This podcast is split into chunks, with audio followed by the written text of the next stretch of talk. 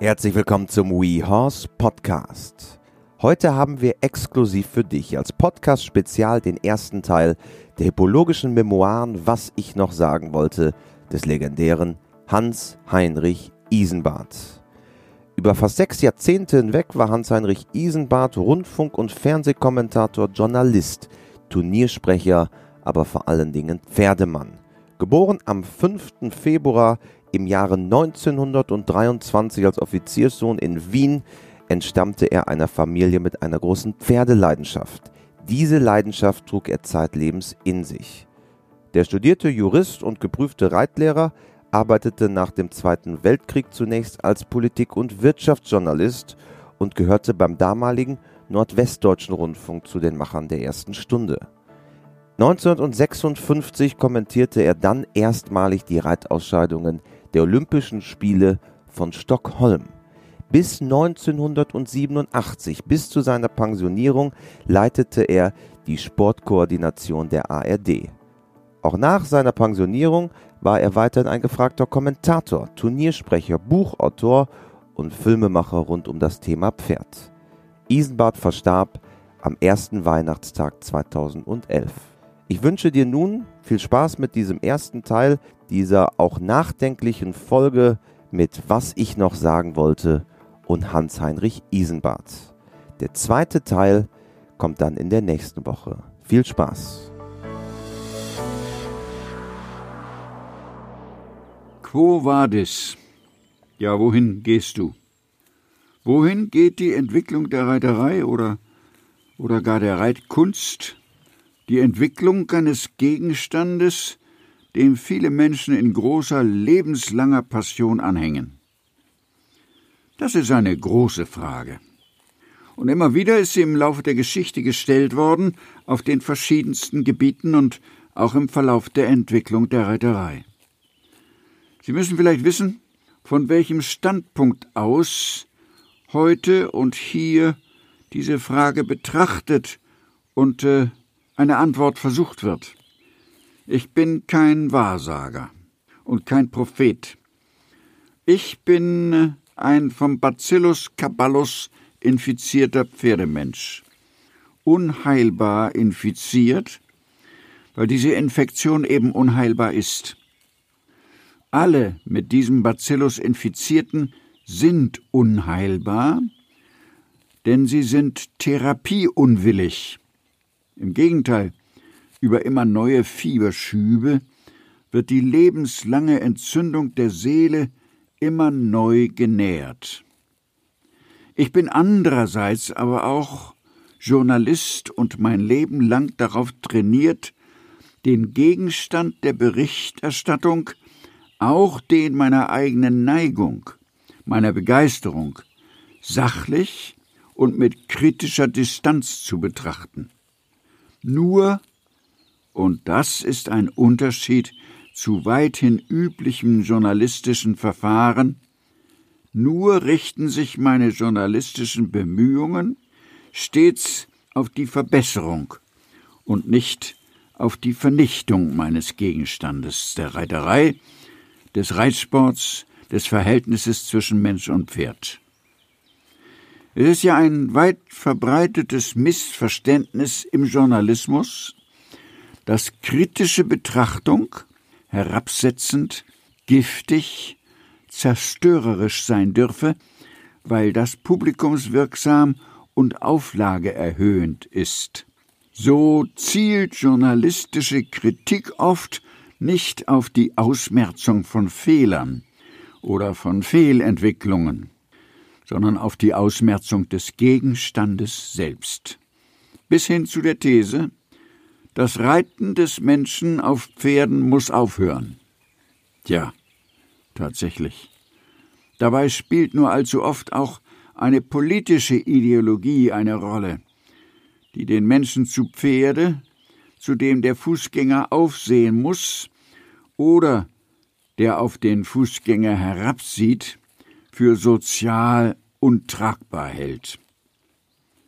Die tiefste Wurzel liegt hier wohl allerdings unbewusst, im Verhältnis zwischen den Reitervölkern, die in der Menschheitsgeschichte zu den Eroberern zählten, die beweglichen und wachen Geistes waren, zu den Ackerbürgervölkern, die nur zu oft zu den Unterjochten gehörten, die in der Bestellung ihrer Felder und im dörflichen Leben ihr Dasein in eng umgrenztem Raum hielten. Die kritische Betrachtung der Reiterei ufert gelegentlich sogar in den eigenen Reihen aus. Dressurrichter zum Beispiel müssen kritisch sein, wenn sie ihre Aufgabe erfüllen wollen, die Aufgabe nämlich, dem Reiter in der Ausbildung seines Pferdes weiterzuhelfen, Ratgeber, Wegweiser für die Weiterentwicklung der Reitkunst zu sein. Und doch habe ich manchmal den Eindruck, als sei das Richterurteil eher eine Verurteilung als ein guter Rat und eine Hilfe. Und, das finde ich schon seit langem nicht ganz gerecht. Dressururteile gehen im Allgemeinen mit dem Pferd weit härter ins Gericht als mit dem Reiter. Tatsächlich. Horsemanship oder Pferdeverstand oder Pferdegefühl, Pferdemenschlichkeit, wie immer man es übersetzen will, könnte man vielleicht von diesen Pferdemenschen sagen, bezeichnen eben nicht nur die Fähigkeit zu Pferde des menschlichen Hinterteils im Sattel, sondern weit mehr im Geist, im Gefühl und im Verstand. Der Freizeitreiter oder der Durchschnittsreiter oder der allgemeine Reiter, wie ihn die Fachverbände zu nennen gewohnt sind, orientiert sich ja doch in seiner Reiterei vielfach an dem, was er im Fernsehen an den Beispielen im großen Sport zu sehen bekommt. Und so wird er denn auch zu Hause, auf dem Reitplatz, im Verein, auf dem Sandplatz, am eigenen Stall, nicht mehr ohne den Schlaufzügel gesehen. Das ist ein ganzes Kapitel für sich, das weit in die Geschichte der Reiterei zurückgreift. Auf kleinen und auf mittleren Turnieren gewinnen Reiter schnelle Springen, von denen man sagt, dass sie gar nicht reiten könnten.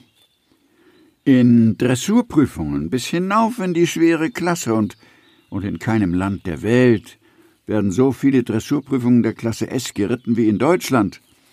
In solchen Dressurprüfungen also werden immer noch oder schon wieder und immer wieder Ritte hoch benotet, in denen der starke Trab mit aufgerolltem Hals stattfindet. Die harte Hand, die gefühllose Klaue feiert immer wieder unfröhliche Urständ. Quo vadis Reiterei? Hatten wir das alles nicht schon mal? Hatten wir das nicht auch schon früher? Es ist so vieles, was es früher oder eigentlich schon immer gegeben hat, auch in der sogenannten guten alten Zeit, die ja auch einmal eine neue Zeit gewesen ist, vor der eine gute alte Zeit gelegen hat, in der alles angeblich viel besser gewesen ist. Also muss sich erst erneut herumsprechen, dass für die Freizeitreiterei, für die allgemeine Reiterei genauso reiten gelernt werden muss wie für den Spitzensport. Genauso mühsam und geduldig und schmerzlich, wie es immer war. Mit Schweiß und mit Angst und mit wundem Hinterteil abends in der kalten Wasserschüssel und äh, mit Geduld. Eben auch Geduld mit sich selbst, weil alles seine Zeit braucht. Darum ist es bei der Reiterei so einzigartig, weil dieser Sport nicht nur den Geldbeutel fordert, sondern auch den Menschen. Das teuerste Pferd kann man kaufen, wenn man es bezahlen kann. Den tollsten Sattel kann man kaufen, für viel Geld. Gutes Reiten kann man nicht kaufen. für kein Geld der Welt. Diese Erkenntnis wünsche ich in erster Linie den ehrgeizigen Eltern, die ihren Kindern teure, bildschöne Ponys kaufen und die ziemlich bald dann beginnen, den Ausbilder ihrer Kinder zu fragen, wann denn nun die erste goldene Schleife in dem Schleifenkasten aufgehängt werden kann, der gleich mit Einzug des Pferdes in den Stall angebracht wurde. Schließlich hat man ein sehr teures Pony gekauft. Und bei manchen Reitern aus der Stadt, die es sich nun leisten können, endlich in Pferden oder gar in Ankum ganz oben mitzubieten bei den Versteigerungen, ist die Tendenz so deutlich spürbar, dieses gerade ersteigerte Pferd schon morgen als Sieger im Scheinwerferlicht und mit Großaufnahme im Fernsehen zu sehen. Überdies, wo man doch einen so prominenten Reiter draufgesetzt hat. Natürlich steckt dahinter Unwissenheit, Dilettantismus, aber oft auch eine unbändige Pferdepassion, eine echte Leidenschaft für die Pferde und für den Pferdesport. Und wie mancher wagt sich auch gegen den Rat seines Ausbilders oder Reitlehrers mit einer Reitkunst aufs Turnier, die man nicht oder noch nicht in der Öffentlichkeit vorzeigen sollte.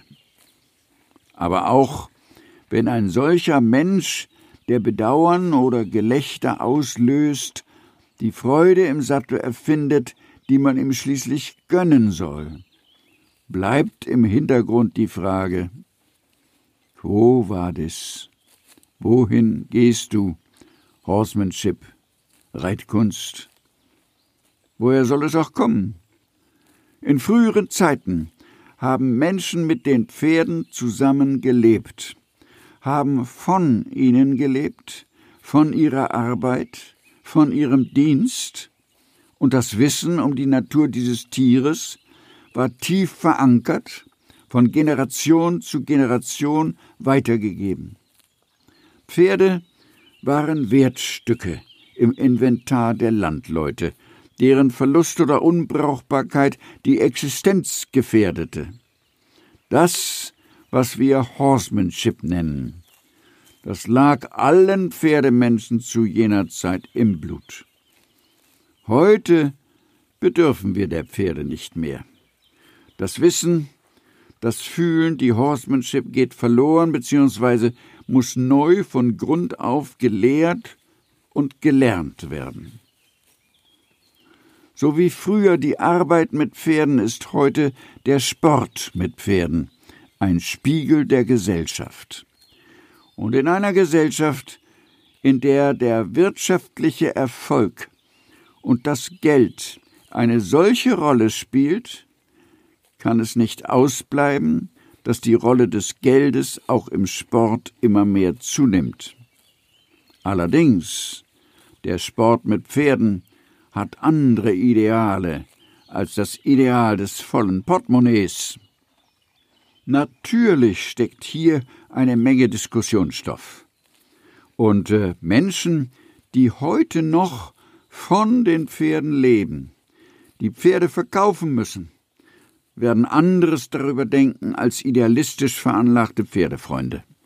Aber ich muss doch warnen, vor dem starren Blick auf die Kasse und das Geld und den perfektionierten materiellen Erfolg.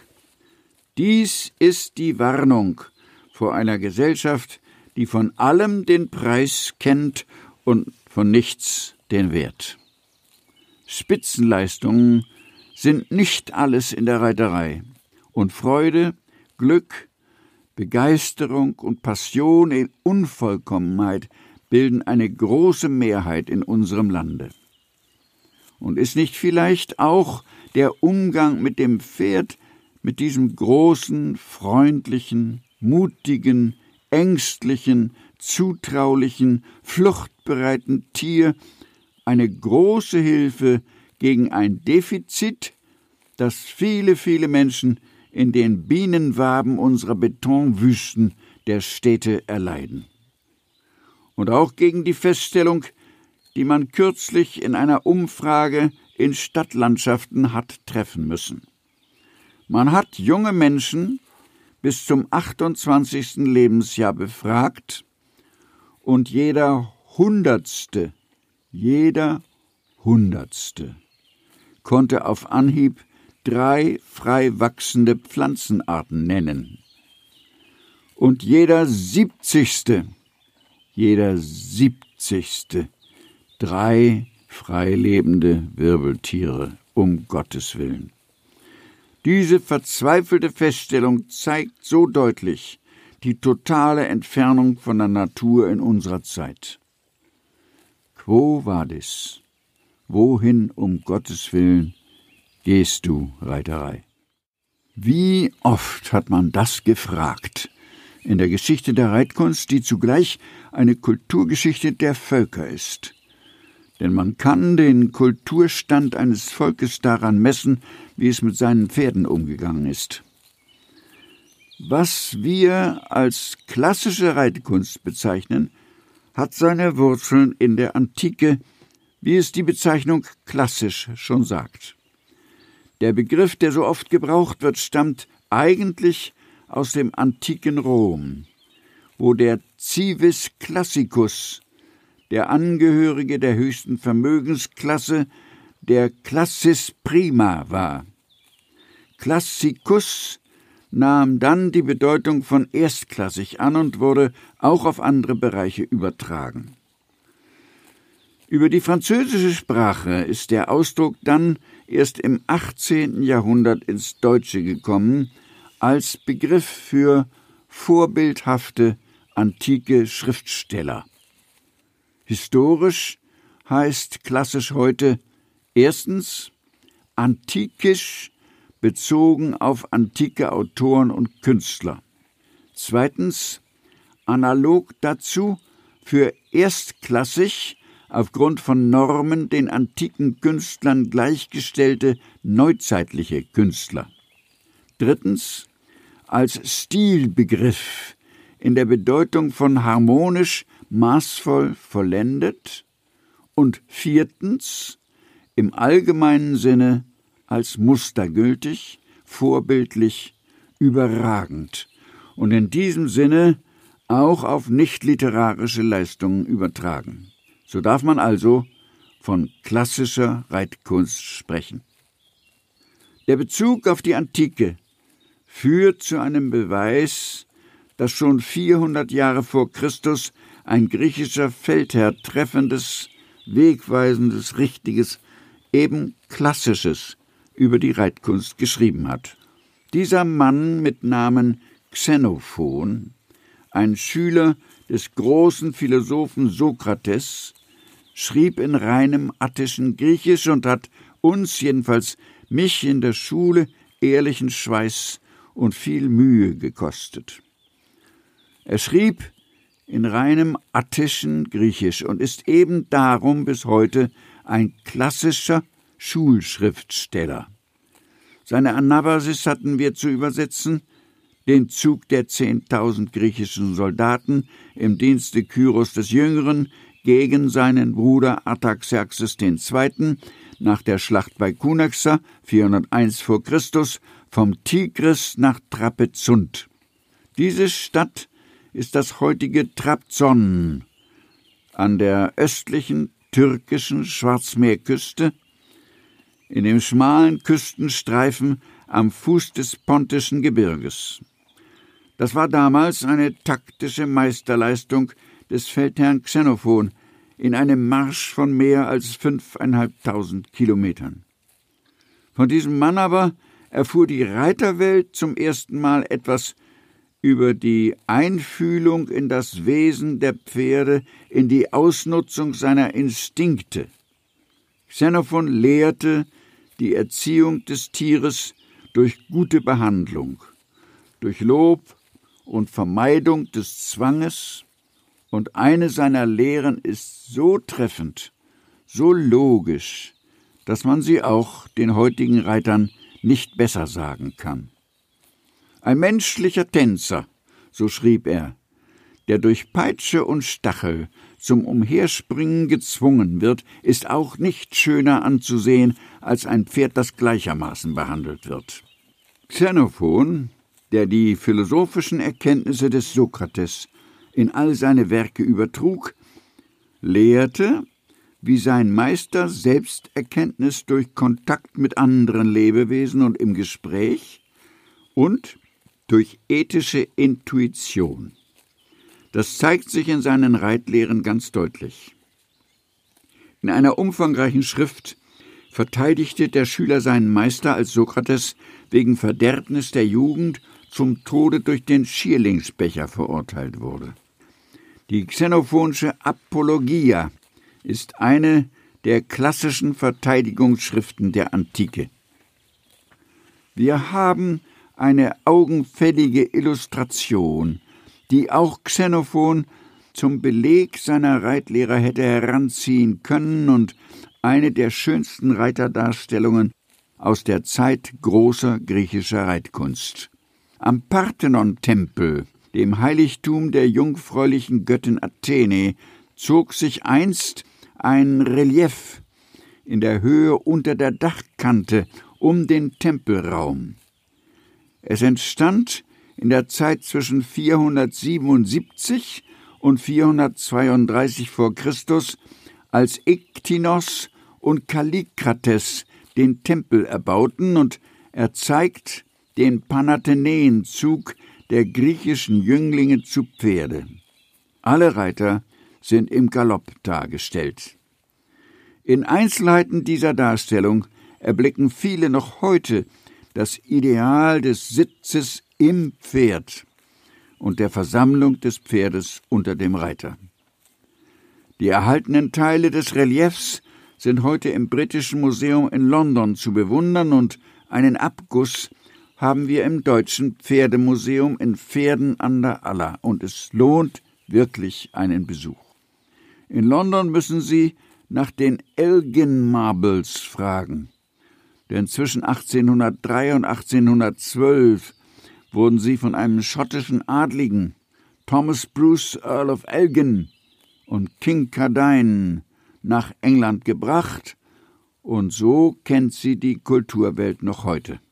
Dies ist der bildliche Beweis, auf welch hoher Stufe die griechische Reiterei gestanden hat. Im römischen Reich verflachte die Tiefe der Reitkultur der Griechen. Jedenfalls auf diesem Gebiet, wie auf vielen anderen auch, sind die Römer die Kopisten der Griechen gewesen. Wir haben auch dafür ein Zeugnis. Das einzige aus dieser Zeit vollständig erhaltene Monument ist das des Kaisers Mark Aurel, dessen Regierungszeit seit 161 nach Christus den Niedergang Roms einleitete. Es steht auf dem Kapitolsplatz in Rom. Und das ist eines der Urbilder der Reiterdenkmäler und äh, sicher hat der Künstler den Kaiser genau beobachtet, als dieser ihm etwas vorgeritten hat. Das kaiserliche Leibross ist ein dickleibiges, unschönes Tier. Es geht unter dem Reiter auf den Zügel geklemmt, mit falschem Knick und mit herausgedrücktem Unterhals. Die Hinterhand ist irgendwo ganz hinten, und der Herr Kaiser sitzt da drauf wie auf dem Sofa mit baumelnden Beinen. So viel Majestät der Künstler auch in das Standbild legen wollte, heute ist der Anblick reiterlich eher unerfreulich und die negative reiterliche Logik wirft eben doch ein Schlaglicht auf die römische Reiterei. Im Mittelalter geht es mit der Reiterei noch viel weiter bergab. Da begannen Ross und Reiter sich schwer zu panzern und immer schwerere Pferde mussten eiserne Rüstungen schleppen mit dem Fürbug, dem Kanz, dem Gelieger, dem Rosshaupt und den Flankenblechen. Wie sollte ein schwerfälliger Gaul da noch behende und wendig sein, und die Ritter selbst, schwer gepanzert, klemmten sich in ihren Eisenetuis auf ihre Rösser und ritten Turniere. Eigentlich eine Schande, dass unsere Turniere ihren Namen von diesem schwerfälligen Hoppelgalopp haben, in dem die Kämpfer damals gegen den Speer des Gegners antraten. Nein, nein, mit der Reitkunst der Rittersleute war wirklich kein Staat zu machen. Erst im 15. Jahrhundert, im italienischen Quattrocento, bahnte sich die Wiedergeburt der Antike an. Wir wissen aus der Malerei jener Zeit, besonders von Paolo Uccello in Florenz, wie man dort um das 15. Jahrhundert ritt.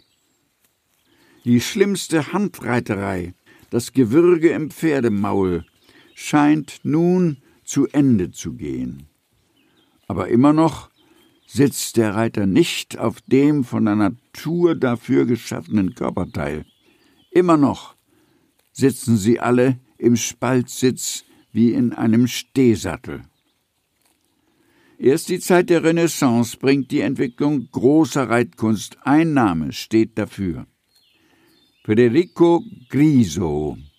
Von ihm erschien ein Buch 1550, die Reitlehre Ordini di Cavalcare, in der zum ersten Mal das Zusammenwirken aller Hilfen beschrieben wird und viele, auch heute gültige Erkenntnisse stehen darin verzeichnet.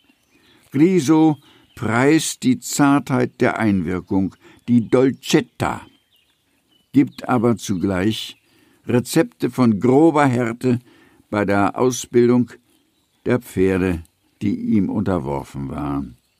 Er war aber wohl der bedeutendste Reitmeister der Hochrenaissance und er hat einen Satz gesagt, der uns die Unterschiedlichkeit der Verhältnisse zu heute so deutlich vor Augen führt.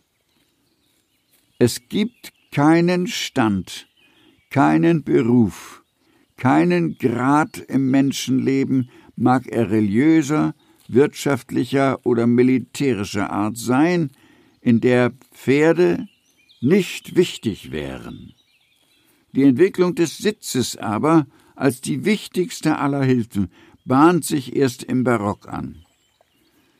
In der Reitlehre des Georg Engelhard von Löhneisen, gebürtiger Oberpfälzer und seinerzeit Stallmeister am Hof des Kurfürsten von Sachsen und beim Herzog von Braunschweig-Lüneburg zu Wolfenbüttel, lockerte sich der alte Spreizsitz mit dem Stehen im Bügel und die Schenkel sollen nun natürlich am Pferd anliegen. Angeregt wird man sich damals gefragt haben: Hallo, wo war das? Wohin gehst du, Reiterei?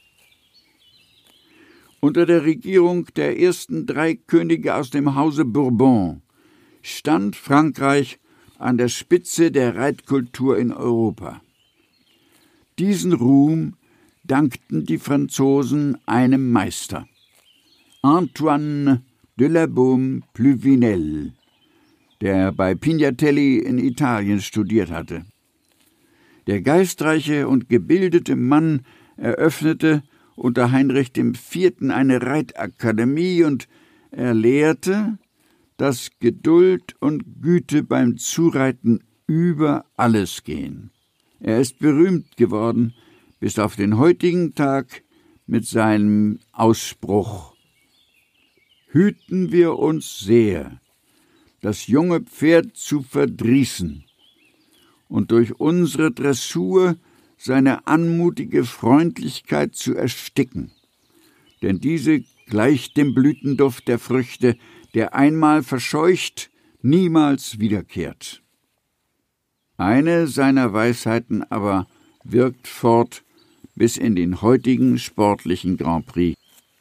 Wenn es dem Reiter gelingt, zu Pferde immer eine anständige Haltung zu bewahren, wird man immer dem Pferd die Schuld geben, wenn es nichts von Wert tut oder in Lektionen versagt.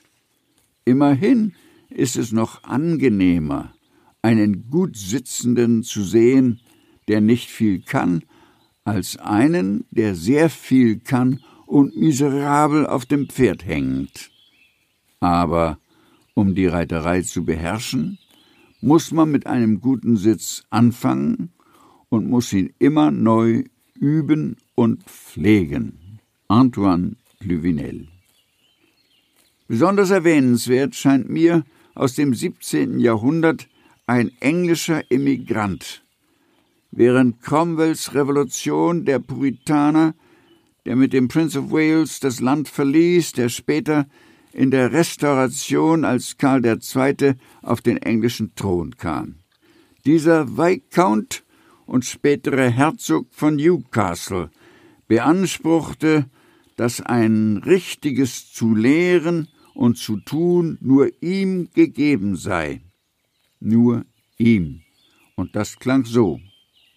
In der Wendung muss das Pferd auf den inneren Zügel geritten werden und der Reiter soll nicht auf seinem Gesäß, sondern auf dem Spalt sitzen. So lehrte er. Dieser Herr war auch sehr gegen das Vorwärtsreiten, ganz besonders gegen das in England zu jener Zeit langsam aufkommende Pferderennen. Man kann sich nur allzu leicht auf Rennpferden den Hals brechen, so schrieb er, denn sie laufen ja alle auf den Schultern. Er meinte, man müsse zuerst den Hals und dann die Hanken biegen. Was Wunder, dass er bis heute den Ruhm genießt, der Erfinder des Schlaufzügels zu sein. Damit ist er allerdings dann auch unsterblich geworden. Was täte die heutige Reiterei ohne den Herzog von Newcastle und ohne seinen Schlaufzügel? Er soll übrigens, dieser Herzog, einen Stallmeister Ludwigs des 14. noch übertroffen haben in einem verrückten Rekord. Im Schulgalopp, im versammelten Galopp also, die 150 Meter vom Marmorhof in Versailles zur Reitbahn und dafür benötigte er eine Zeit von einer Dreiviertelstunde. 150 Meter. Quo vadis Reiterei, mögen wir heute wieder fragen. Nun, im Zeitalter des Barock brachte ein Reitmeister, dessen Name heute noch immer den großen Glanz hat, vieles auf den rechten Weg. François Robichon de la Guérinière, 1688 bis 1751. Hier bricht sich die Leichtigkeit die Losgelassenheit Bahn, aus der der Gehorsam erst zu erwarten ist.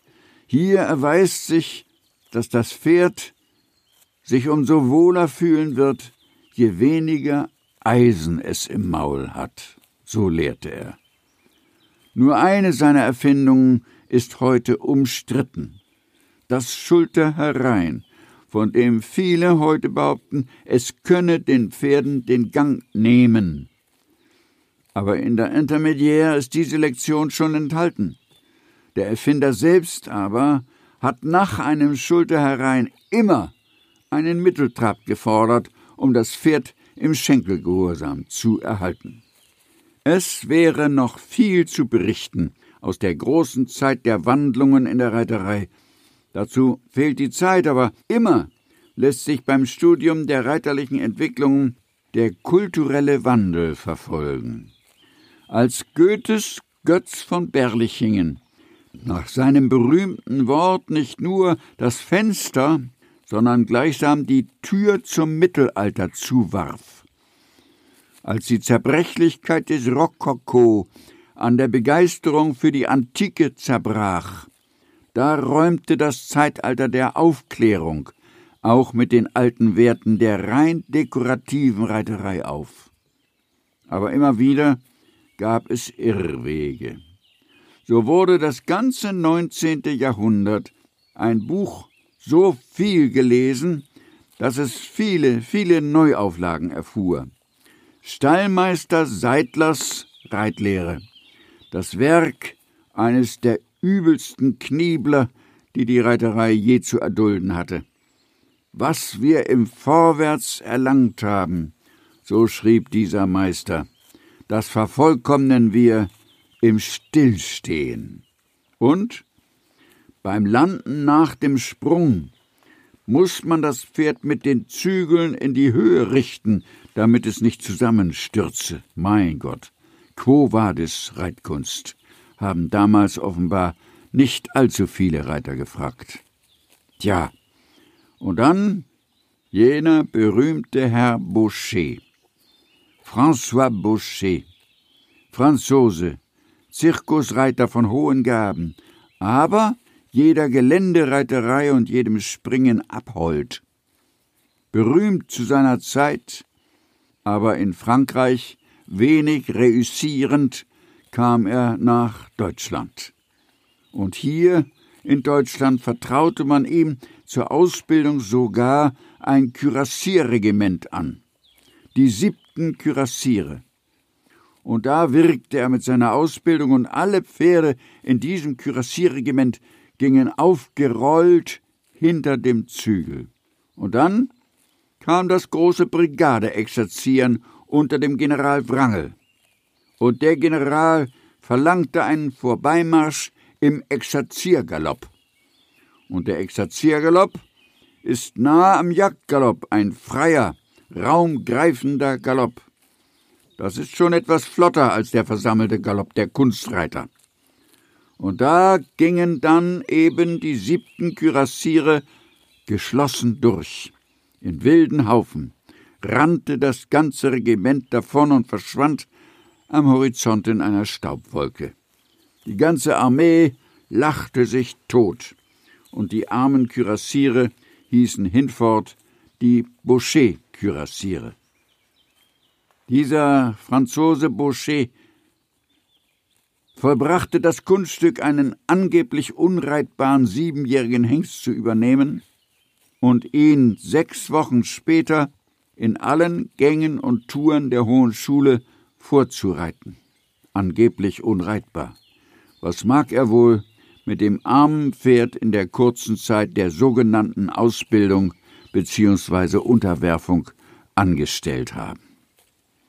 Aber das 19. Jahrhundert brachte auch einen großen Reitmeister hervor, dessen Reitlehre heute noch gedruckt und wieder aufgelegt ist und dringend wieder gelesen werden muss. Der Stallmeister Steinbrecht und sein Gymnasium des Pferdes. In mancher Reitbahn ist ein Satz von ihm an die Wand geschrieben, allzu oft zu wenig beherzigt. Richte dein Pferd gerade und reite es vorwärts. Und wie manchem Reiter auf drei- oder vierjährigem Pferd möchten wir mit Steinbrechts Weisheit zurufen, die meisten jungen Pferde werden durch zu frühes Reiten von Seitengängen verdorben.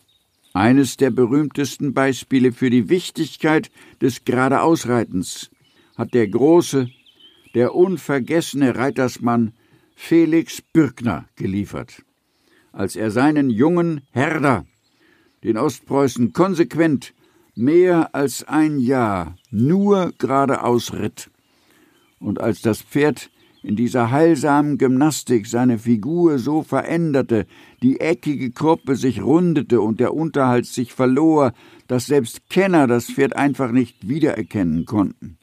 Da hatte er den Beweis geliefert, was Geduld in der Ausbildung zu Wege bringt, Geduld und Zielstrebigkeit auf der Grundlage der Natur des Pferdes, das sich selbst entwickeln sich so kräftigen muss, dass es schließlich den Reiter mit Leichtigkeit tragen kann. Und heute unser großer, erfolgreicher Sport, der, der im Fernsehen zu sehen ist und der, den man nicht sieht mit den Kameras? Lassen Sie mich eine abenteuerliche Zukunftsvision entwerfen. Quo vadis Reiterei utopisch und doch vielleicht nicht ganz unmöglich. Die Spitzenreiter aller Disziplinen werden sich von der FEI und von ihren nationalen Föderationen lossagen und werden ihren eigenen Verein aufmachen. Die Regeln, die sie sich selbst geben, sind auf Publikumsattraktivität ausgelegt.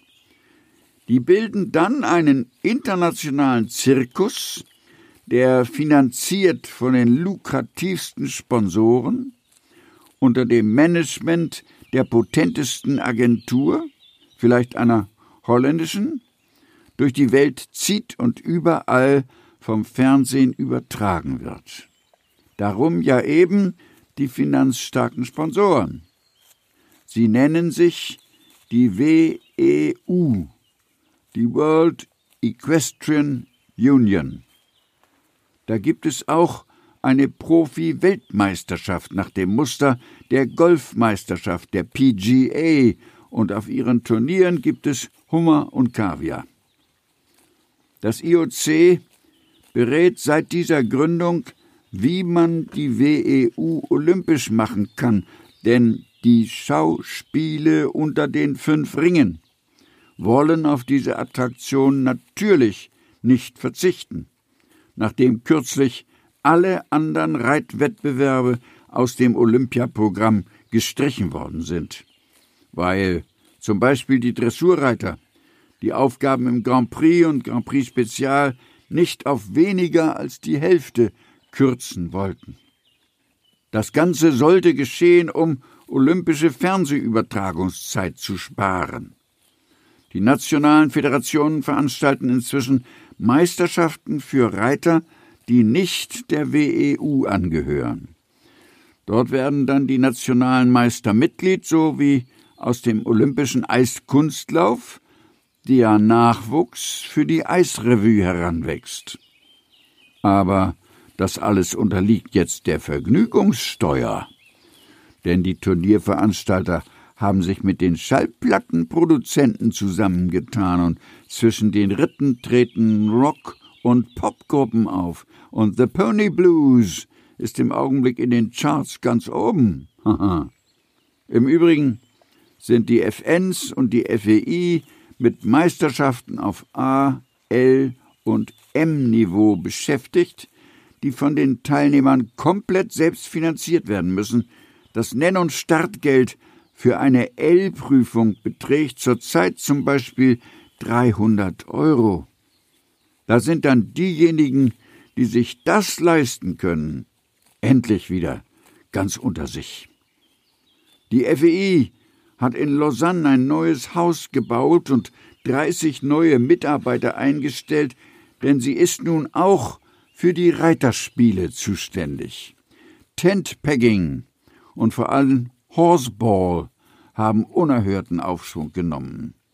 Horseball ist nach dem großen Turnier in Windsor letztes Jahr immer wieder im Fernsehen übertragen worden und hat eine lange Warteliste von Sponsoren. In Deutschland aber ist diese Warteliste gesetzlich der Priorität der Politik unterworfen worden.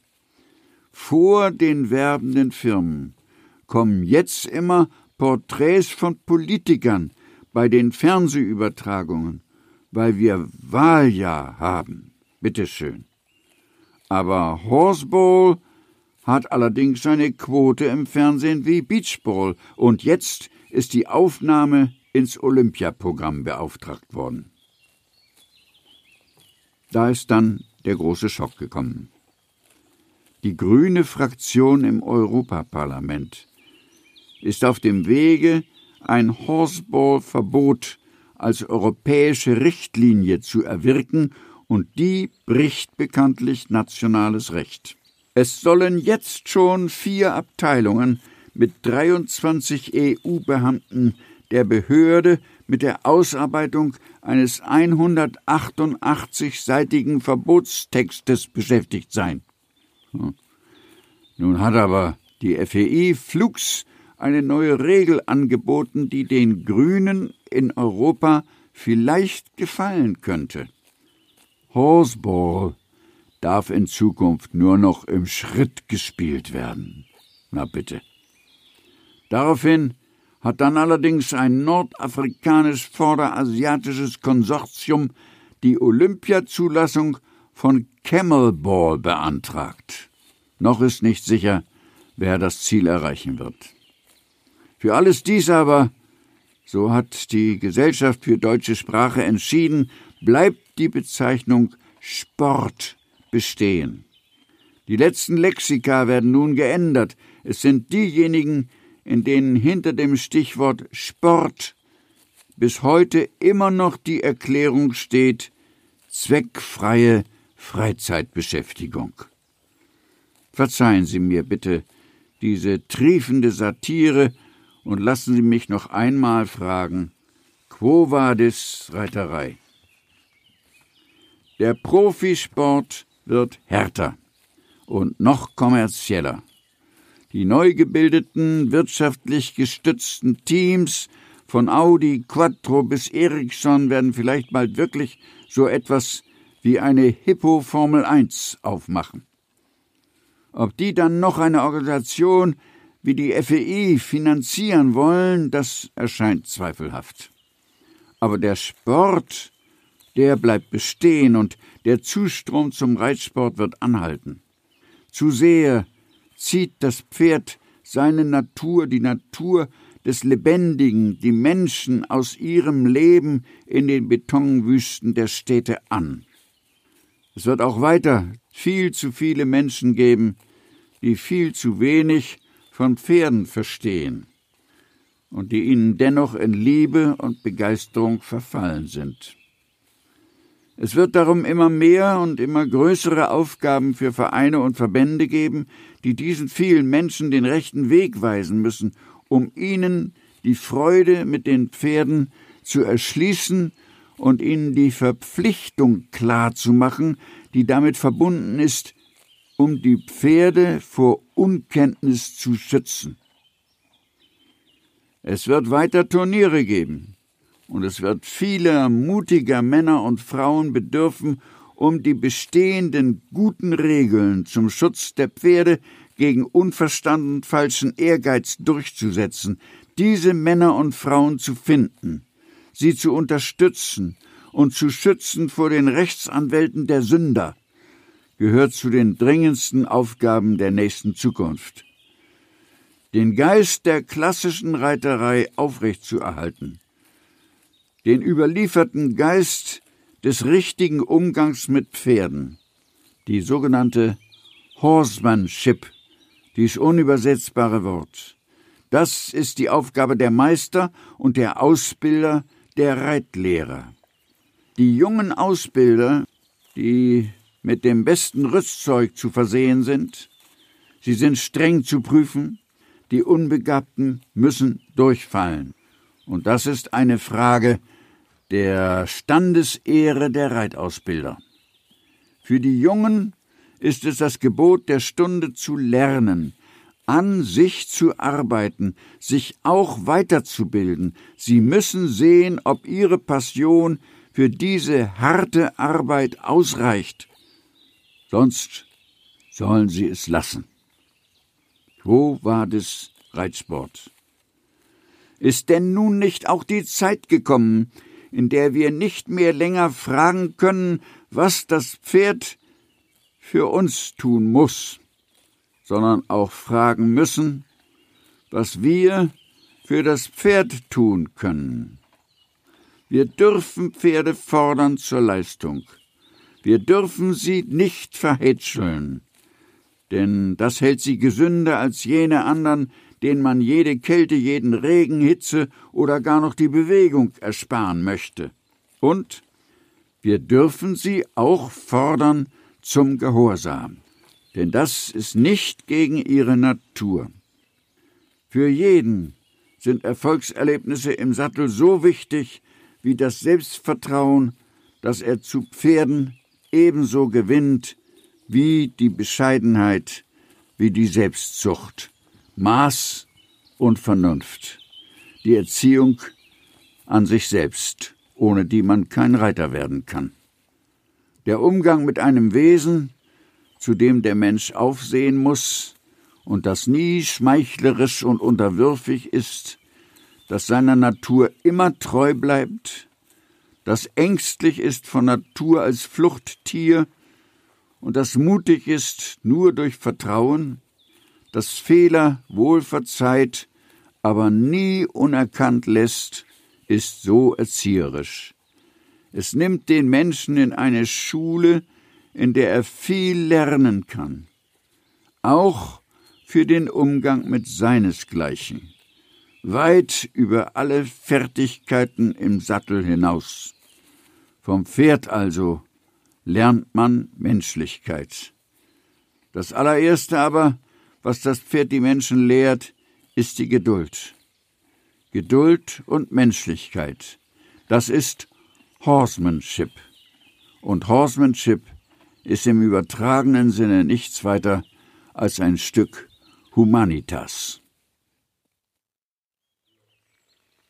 Meine sehr verehrten Damen und Herren, Sie, die Älteren, und ganz besonders Sie, die Jüngeren oder die ganz Jungen. Ich bin Ihnen sehr dankbar, wenn Sie mir jetzt zuhören, denn dies ist ein besonderer Augenblick für mich. Ich wende mich an die Jüngeren und an die Jungen und an die vor allen Dingen, die sich um diese Jungen kümmern.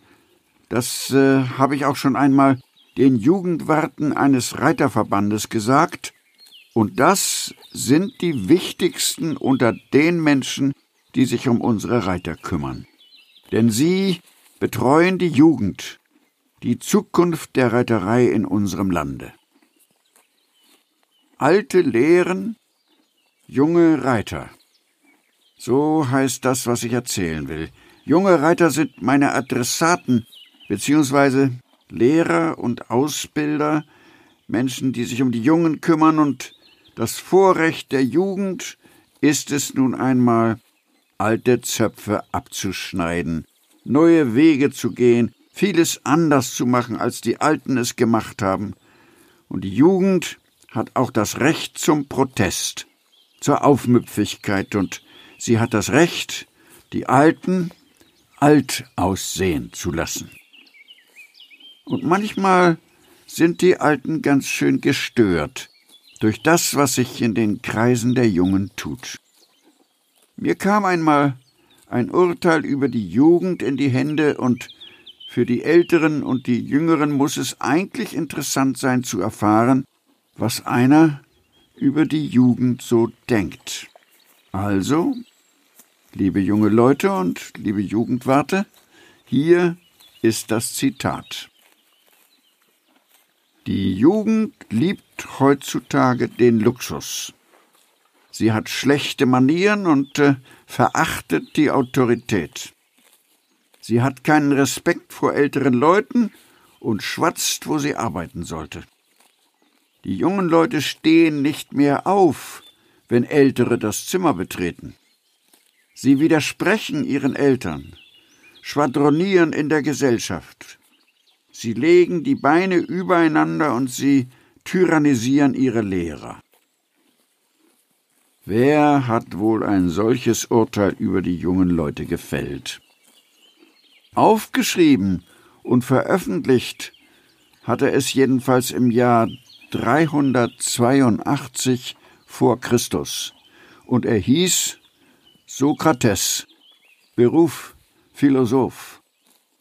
Es ändert sich also offenbar wenig im Lauf der Jahrtausende, wenn die Alten mit den Jungen zusammenstoßen. Der große griechische Philosoph lebte von 470 bis 399 vor Christus und er lebte zu einer Zeit, als die erste vollständige, schlüssige, mit großer Wissenschaft und viel Einfühlungsvermögen verfasste Reitlehre geschrieben wurde, und das von einem Schüler des Sokrates, einem Gelehrten, einem Schriftsteller, einem Geschichtsschreiber, Politiker, Feldherrn und nicht zuletzt einem wohl großartigen Reitersmann. Sein Name Xenophon. Und was ich heute und hier behaupte, ist, dass die Quelle klassischer Reiterei, so wie sie als Lehre der Reitkunst heute für uns maßgebend sein kann, ja sein sollte, in der Zeit um 400 vor Christus liegt. Wege und Irrwege der Reitkunst, das wäre vielleicht ein Untertitel für diese Betrachtungen. Und mit diesem Thema, mit der provokativen Frage, ob wir uns vielleicht nach vielen Irrwegen im Laufe der Geschichte auch heute wieder auf einem Irrweg der Reitkunst befinden, bin ich in den letzten Wochen durch ganz Deutschland gezogen, habe Vorträge gehalten und immer wieder diese Frage gestellt. Auch der Reitlehrer Xenophon hat sie vor mehr als 2000 Jahren gestellt, als er seine Mahnungen niederschrieb. Und heute? Kinder, sagte dann neulich ein Richter auf einem Turnier, ein wohlmeinender, ein Freund und Helfer, so wie Richter eben sein sollten in der Reiterei, bei einer Siegerehrung in der Arena. Kinder, sagte er, müsst ihr denn alle mit dem Schlaufzügel zur Siegerehrung erscheinen? Ihr seht doch, wie das aussieht. Und die ganze Welt zerreißt sich die Mäuler darüber. Muss das denn sein? Und der Reiter schmunzelte auf den freundlichen Richter herab, sortierte die vier Zügel, die ihm stramm in den Händen lagen, klopfte seinem Pferd den schweißnassen Hals und sagte Ja, ja, sagte er, bei meinem hier muss das sein. Wenn die da bei der Siegerehrung jetzt nicht seine Vorderhufe rechts und links auf den Schultern haben wollen, und das wollen die doch nicht, oder? So muss ich ihn eben ein bisschen einklemmen. Na und leise seufzend gratulierte der Richter dem Reiter zu seiner Platzierung und dachte sich, da ist wohl wirklich nichts zu machen. Ganz insgeheim aber lachte ein hochgeborener, fürstlicher Reitlehrer des 17. Jahrhunderts, ein Engländer und ein Ritter des Hosenbandordens, gerade mit seinem Prinzen von Wales in Frankreich im Exil, lachte William Cavendish, zukünftiger Herzog von Newcastle, sich ins Fäustchen. Denn eben dieser war, so sagt man, der Erfinder des Schlaufzügels. Klar ist also, was ich der Jugend und den Jugendwachten, die sich um die Jugend kümmern, was ich ihnen sagen will, wohin der Angriff zielt, wenn es heißt, ein Irrweg der Reitkunst? Ein wenig Geschichtsunterricht ist wahrscheinlich nicht unnütz, denn aus der Geschichte ist immer zu lernen. Dazu kommen wir noch. Aber da ist natürlich auch eine Menge Heutiges, worüber nachzudenken sich lohnen würde. In der Boulevardpresse sind die sogenannten Medikationsfälle abgehandelt. Nachrichten von gestern.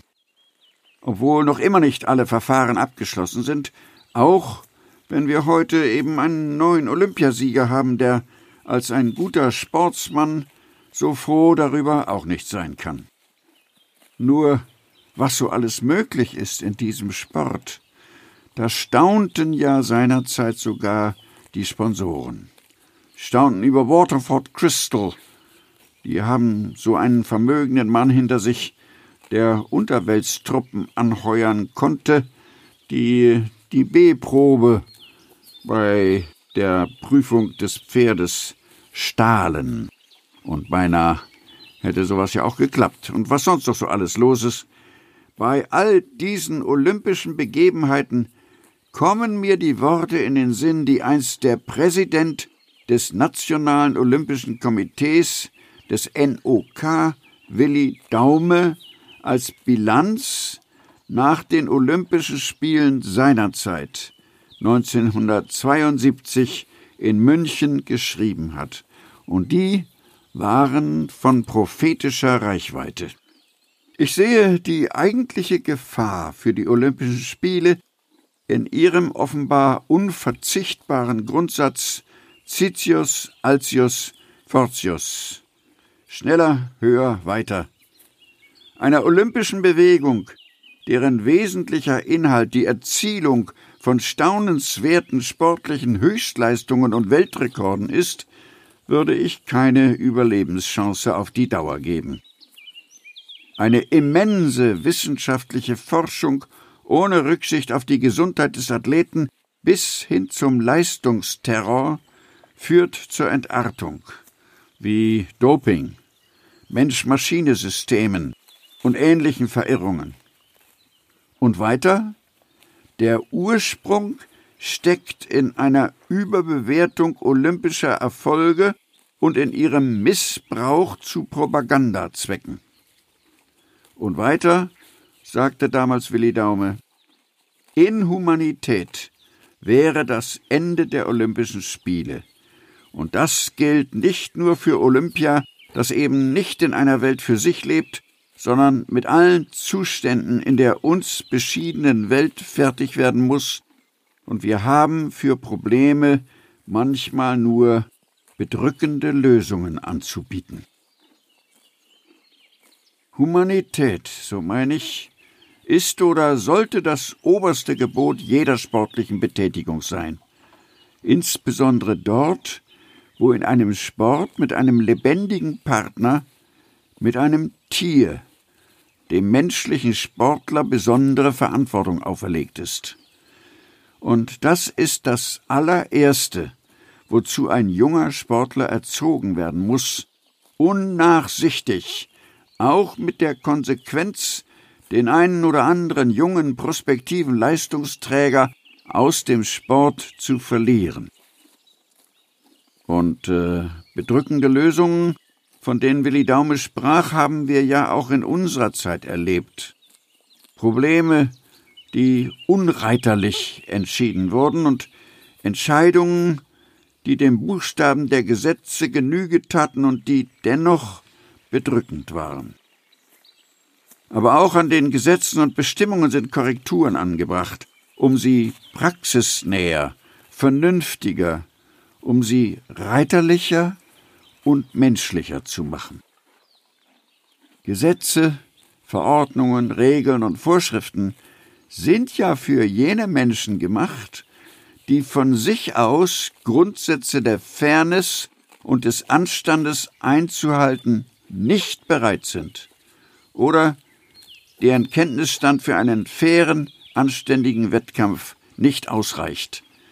Und das sind viele, sonst gäbe es auch nicht so viele Vorschriften. Wir leben ja in Deutschland in einem klassischen Vorschriftenland, in einer Flut von immer neuen Regeln und Verordnungen. Erlauben Sie doch mal einen ganz kurzen Seitenblick in die Welt, in der wir, in der auch die Reiterei lebt, mit ihren Reitwegeverordnungen und Pferdenummern und Ausgrenzungen und Gebühren. Im vergangenen Jahr gab es in Deutschland 5389 Gesetze und Rechtsverordnungen und 86.000 Rechtsvorschriften. Wen wundert es da, dass auch die Zahl der Beamten, die solche Gesetze auslegen und anwenden müssen, überquillt. 1900 bis 1910 hatte das Deutsche Reich 80 Millionen Einwohner, etwa so viel wie wir heute auch. Sie wurden verwaltet von 40.000 Beamten. Heute haben wir wieder 80 Millionen in Deutschland und wir haben vier Millionen Beamte. Nicht auf unser Land ist das beschränkt, durchaus nicht.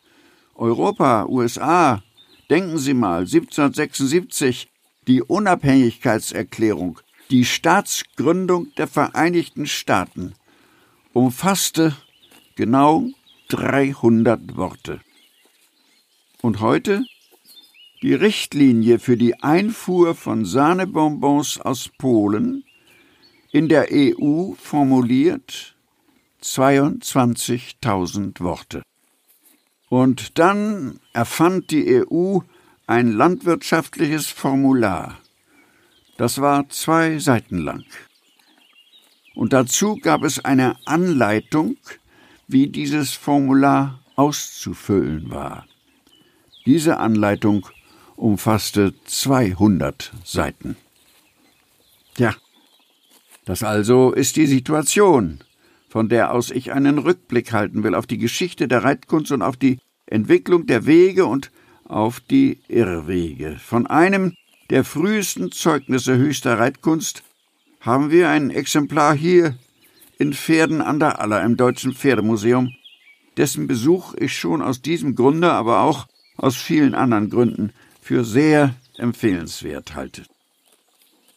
Ist der Abguss eines Teils des berühmten Parthenon-Frieses, des Kunstwerkes, das einst den Parthenon-Tempel schmückte, den Tempel der athenischen Stadtheiligen auf der Akropolis.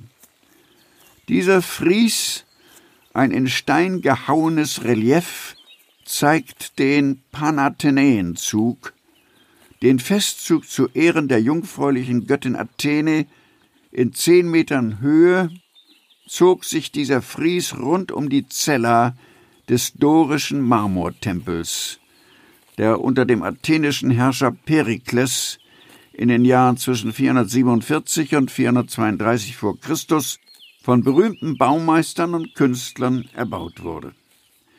Die Reiter, die auf dem Fries dargestellt sind, sind athenische Jünglinge, die sich bei einem der höchsten religiösen Feste mit ihrer Reitkunst im Angesicht der Götter präsentieren. Sie reiten Pferde des damaligen Typs, kurzbeinig, breitbrüstig, mit dem Aussehen von Berbern oder Arabern. Alle diese Pferde auf dem Fries galoppieren. Keines ist im Trab dargestellt, und die Reiter zeigen einen wunderbar losgelassenen, tiefen Balancesitz im Pferd. Die Pferde gehen alle hoch aufgerichtet, höher, als es in der Natur je stattfindet, mit den Ohren in der Höhe des Reiterkopfes. Ich will mich darauf beschränken, zu berichten, wo die Originale dieser Steinplatten sind, von denen wir Abgüsse im Deutschen Pferdemuseum in Pferden haben.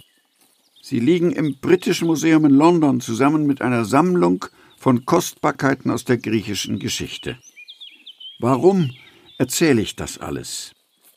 Weil die Darstellung auf diesen Marmorplatten erweist, auf welch hoher Stufe die Reitkunst der Griechen gestanden hat und weil ich am Anfang gesagt habe, die Quelle unserer Reitkunst läge in der Zeit um 400 vor Christus. Und wir haben dafür auch noch ein anderes Zeugnis, nämlich zwei Bücher. Peri Hippikäs über die Reitkunst und Hipparchikon, der Reiterführer. Es gibt heute gute deutsche Übersetzungen und vor kurzem ist eine neue wissenschaftliche Übersetzung dieser Bücher erschienen. Der Autor, wie schon erwähnt, war der griechische Geschichtsschreiber, Schriftsteller, Feldherr, Philosoph Xenophon, ein Schüler und ein Jünger, kann man sagen, ein Jünger des Sokrates. Er hätte für seine Schriften die wunderbarsten Illustrationen am Parthenon-Tempel auf der Akropolis haben können. Aber äh, dieser Fries wurde so stark damals nicht beachtet und hatte offenbar nur eine Schmuckfunktion. Dieser Xenophon war ein Gegner der athenischen Demokratie, hochgebildet, politisch engagiert, vielseitig begabt, hat viel Geschriebenes hinterlassen, und bis auf den heutigen Tag ist er ein wichtiger Schulschriftsteller wegen seines klaren Denkens und seiner klassischen attischen griechischen Sprache. Generationen von Gymnasiasten haben besonders über einem seiner Werke geschwitzt, ich selber auch, im Wilhelm-Gymnasium in Hamburg, über der Anabasis, dem Zug der Zehntausend. Da beschreibt Xenophon den Zug von zehntausend griechischen Söldnern unter seiner Xenophons Führung nach der verlorenen Schlacht bei Kunaxa, siehe Geschichtsunterricht, 401 vor Christus, im Feldzug Kyros des Jüngeren gegen seinen eigenen Bruder Artaxerxes. Dieser Zug führte vom Tigris in Mesopotamien, heute ist das im Irak, bis nach Trapezunt am Schwarzen Meer. Ein Feldherr also. Ein Truppenführer, dieser Xenophon, und seine pferdekundlichen Werke, so grundlegend wichtig sie für uns heute sein mögen, waren vielleicht nicht seine bedeutendsten. Viel anderes hat er hinterlassen, das ich jetzt überschlage, weil bei der Reiterei und bei den Pferden möchten wir ja bleiben. Ein bedeutender Mann also, und darum erzähle ich das, ein Wissenschaftler, ein militärischer Führer und ein politischer Kenner, Und ein Glück, so meine ich, dass ein Mann von solcher Weitsicht und Bildung sich dem Thema Pferd widmete. Und im Laufe der Geschichte der Reiterei zeigte sich immer wieder, Zitat, immer dann, wenn sich die Menschen intensiv damit beschäftigten und es nicht unter ihrer Würde fanden, ihre gesamte Geisteskapazität dafür heranzuziehen, immer dann gab es Blütezeiten in der Reitkunst. Und das ist nun ein Zitat aus heutiger Zeit, modern und sehr wahr. Stammt aus dem Buch des ehemaligen Leiters der spanischen Hofreitschule Kurt Albrecht, aus einem wichtigen Buch Dogmen der Reitkunst. Xenophon hat seinerzeit zum ersten Mal das Verhältnis zwischen Mensch und Tier, zwischen Reiter und Pferd nach wissenschaftlichen Kriterien untersucht. Zum ersten Mal wird von einer Einfühlung in das Wesen des Pferdes gesprochen. Zum ersten Mal über die Ausnutzung des Instinkts. Der oberste Grundsatz ist der, so schrieb er, sich nie einem Pferd im Zorn zu nähern, denn das ist ganz nutzlos, und der Zorn richtet Schaden an, den man später bereut. Und wenn man bestrebt ist, sein Pferd so vorzustellen, dass es unter dem Reiter durch prachtvolle Erscheinung auffällt, dann muss man sich gänzlich davon freimachen, mit dem Zaum an seinem Maul herumzuzerren, es mit dem Sporn zu traktieren oder die Peitsche zu gebrauchen. Lehrt man das Pferd bei leichter Zügelanlehnung vorwärts zu gehen, wird es auch das Genick aufwölben und den Hals aufrichten. So wird man bewirken, dass das Pferd etwas tut, woran es selbst Freude hat und womit es prunkt. Das sind moderne, beherzigenswerte Ratschläge. 2000 Jahre alt. Das klassische Altertum, das nicht nur in der Philosophie, der Baukunst, der Theaterkunst und vielen anderen, wie eben auch in der Reitkunst einen Hochstand erreicht hatte, von dem wir heute manchmal nur träumen können, ist wieder wie je Gegenstand des intensiven Studiums. Freilich glaube ich, mit Wasser kocht ein jeder. Und ganz sicher auch damals der große Reitmeister und Philosoph Xenophon. So muss man also nicht sogleich in atemlose Bewunderung versinken. Aber eben klassische Grundsätze, auch aus jener Zeit, die gelten über Jahrtausende fort. So wie die Geschichte der Reiterei es beweist, denn nicht allein die reiterlichen Grundsätze und die Lehren als solche sind ausschlaggebend, ob sich die Reiterei auf einer Höhe oder in einer Tiefe befindet, sondern ausschließlich die Art, wie sie von Menschen gehandhabt werden. Falls dir diese Folge und der WeHouse Podcast generell gefällt, schreib uns gerne eine positive Bewertung auf allen Bewertungsportalen.